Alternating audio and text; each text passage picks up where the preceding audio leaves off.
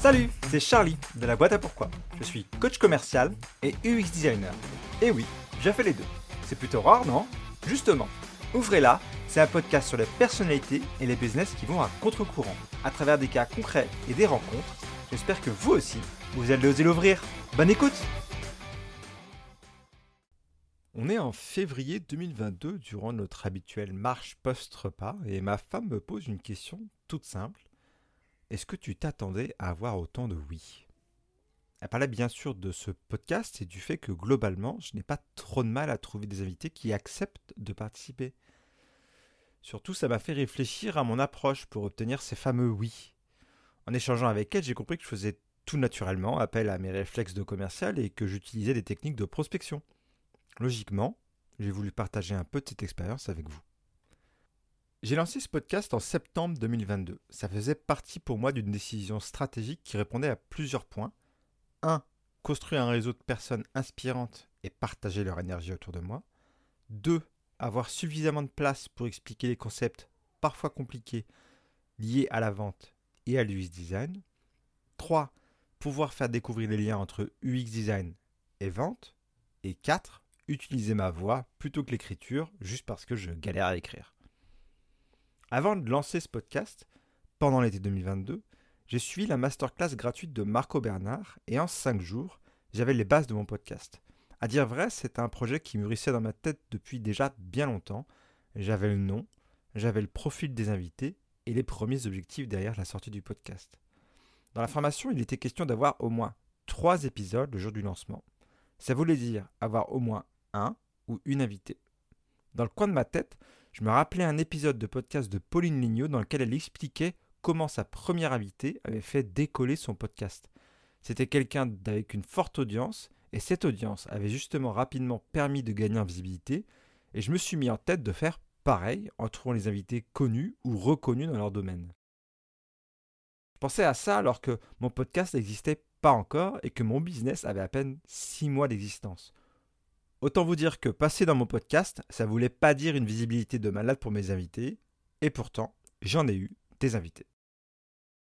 Pour moi, c'était assez simple. J'allais utiliser la prospection pour sécuriser les interviews avec mes invités. J'allais prospecter à ma manière, c'est-à-dire en leur expliquant pourquoi je les contacte, sans détour et avec un maximum de franchise, dans le respect de leur temps, et bien sûr, dans le respect du mien. Toute bonne prospection qui se respecte commence par définir la cible. J'avais déjà une vision très claire de qui je voulais recevoir dans mon podcast. Des personnalités à contre-courant qui osent franchir les codes habituels de la société. Je pense que même les plus petites de ces actions peuvent faire la différence et je trouve essentiel de propager cette énergie. Ne serait-ce que pour éveiller les consciences et idéalement pour créer une émulation qui donnera aux autres l'envie d'oser. Pour ma première invitée, j'avais déjà une petite idée en tête. Je l'ai évoqué dans mon précédent épisode solo. Avant d'être entrepreneur, j'ai travaillé dans la satisfaction client. J'étais tombé sur le profil de Catherine Testa, CEO de l'optimisme. Je lui avais envoyé une invitation LinkedIn pour échanger au sujet de l'optimisme en entreprise. À l'époque, j'avais pas donné suite parce que j'avais quitté l'entreprise assez tôt. Néanmoins, j'adorais réellement l'approche de Catherine qui consistait à souffler un air d'optimisme dans la société et dans les entreprises. J'ai donc envoyé un message LinkedIn le 26 juillet à Catherine et elle a répondu le jour même. C'était parti. Plus tard, elle m'a avoué que l'avoir contacté justement en plein été était une excellente idée, car c'était pour elle un moment plus relax et qu'elle prenait justement le temps pour ce type d'échange. Ça tombait bien, j'étais ravi, il faut dire que j'étais aussi un petit peu terrifié parce que j'avais pas tout préparé. Et là, vous allez me dire, c'est un peu trop facile, non? Et je vais vous répondre, c'est pas faux. Après Catherine, j'ai interviewé beaucoup de personnes dans mon réseau proche, d'anciens collègues, des personnes rencontrées sur Instagram ou via le réseau de ma femme qui étaient entrepreneurs depuis deux ans à cette époque-là. C'était très enrichissant et je remercie toutes ces personnes d'avoir accepté. D'ailleurs, je vous fais un coucou. Salut Laure, salut Constance, Douce, Marie, David, Marie-Josée, Dienaba et Claire. Un coucou et un merci. Ensuite, j'ai été voir des gens que je ne connaissais pas. Pour la suite de cet épisode, je vais vous expliquer comment j'ai approché ces personnes et parfois, je vous partagerai le message que j'ai personnalisé pour eux. Je pense par exemple à Joseph Chouefati de Goodvest, à qui j'ai justement envoyé un message LinkedIn. Je vous donne la structure du message. Un simple bonjour Joseph pour commencer, bien entendu. Et ensuite, directement, j'ai envie de vous inviter dans mon podcast. J'explique ensuite pourquoi je pense que lui et Goodvest ont sa place dans mon show. Et en dernier, je présente le projet le podcast et l'organisation qui en découle. C'est-à-dire que je détaille des choses comme les équipements qui sont nécessaires, le temps qu'il faudra bloquer dans l'agenda. Et je finis cet email par Est-ce que l'idée vous plaît? Tout simplement. Et l'idée a plu à Joseph. Par contre, il m'a répondu qu'il était très sollicité sur la partie podcast et interview, et il m'a suggéré d'interviewer sa CMO, Aurore. Et au début, j'ai dit oui. Je dis oui parce que je veux pas le déranger et que j'apprécie déjà qu'il me donne une réponse. Sauf que je passe une nuit dessus et j'ai cette réponse en tête en me disant bah oui, mais Aurore, c'est pas la fondatrice de Goodvest. Moi, je parle avec et pour les entrepreneurs. Comment elle va pouvoir répondre à des questions sur les difficultés de l'entrepreneuriat? Est-ce que le message pourra passer auprès de mon audience? Le lendemain, j'ai expliqué ce point de vue à Joseph en lui disant qu'il n'y avait pas d'urgence et qu'on pouvait planifier quelque chose plus tard. Mais avec lui. Je vous lis ce que j'ai écrit. Bonjour Joseph. J'ai bien réfléchi à votre proposition d'interviewer Aurore. Je n'ai rien contre Aurore, vraiment. Elle a le même prénom que ma sœur. Cela dit, mon objectif avec le podcast Ouvrez-la, c'est de faire parler des entrepreneurs, les créateurs de l'entreprise. Ceux qui se sont dit, ça n'existe pas, je dois le créer. Ceux qui ont parfois pensé, ça a peut-être foiré, mais qui ont toujours cru que ça marchera. C'est cette histoire que j'aimerais partager avec les autres entrepreneurs pour qu'ils s'inspirent de cette énergie. Je comprends que vous soyez très sollicité et je comprends que vous devez faire des choix. Si jamais dans votre calendrier de 2023 il y a un créneau de 1h30, je serais très heureux de vous avoir comme invité. Et ça peut être en 2024, voire en 2025, parce que je compte bien rester dans le coin. Dans tous les cas, je suivrai votre aventure sur LinkedIn. À bientôt. Bonne soirée. Ce que j'ai adoré faire dans ce message, c'est montrer à Joseph que je comprenais ses enjeux, tout en présentant tout de même pourquoi, à mes yeux, c'était essentiel que ce soit lui et non pas sa CMO qui participe à l'épisode. Je lui laisse aussi l'espace de me répondre en lui disant que je serai disponible quand lui il le sera. Et j'ai ajouté une petite touche d'humour et cette authenticité a payé. Joseph est passé dans l'épisode 22 de ce podcast. Ouvrez-la. Et je suis la même structure avec mes autres invités, parfois en faisant des messages très courts. Je pense notamment au message que j'ai envoyé à Caroline Gerardo des Crypto de Caron. Voilà ce que j'ai écrit. Salut Caroline, j'aimerais t'inviter dans mon podcast entre parenthèses, direct, pour l'exclamation. Je choisis des entrepreneurs qui vont à contre-courant et ce que tu fais avec les cryptos de carreau et ton message entre pour moi totalement dans ce cadre? Qu'en dis-tu? Entre parenthèses, direct le tutoiement. Bonne journée, Charlie. Ça me fait rire en lisant ce message parce que je me dis quand même c'est culotté.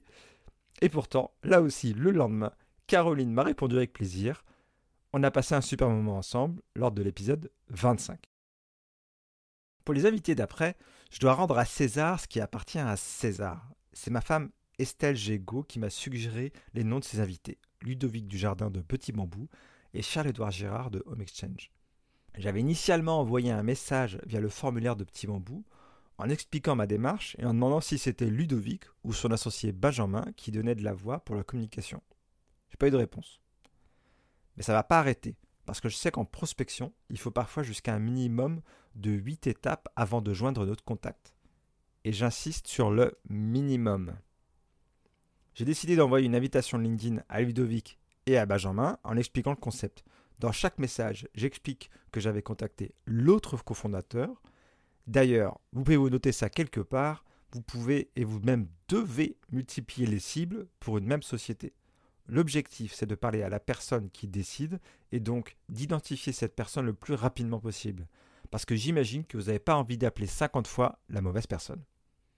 Pour Ludovic, ça a fonctionné et il a participé à l'épisode 27. J'ai suivi les mêmes étapes pour Charles-Édouard de Home Exchange, à la différence près que j'ai d'abord contacté son service presse tout en contactant Charles-Édouard sur LinkedIn. C'est d'ailleurs Jessica et Sarah qui m'ont aidé à avoir cette interview et je les en remercie j'y vois un autre enseignement pour vous.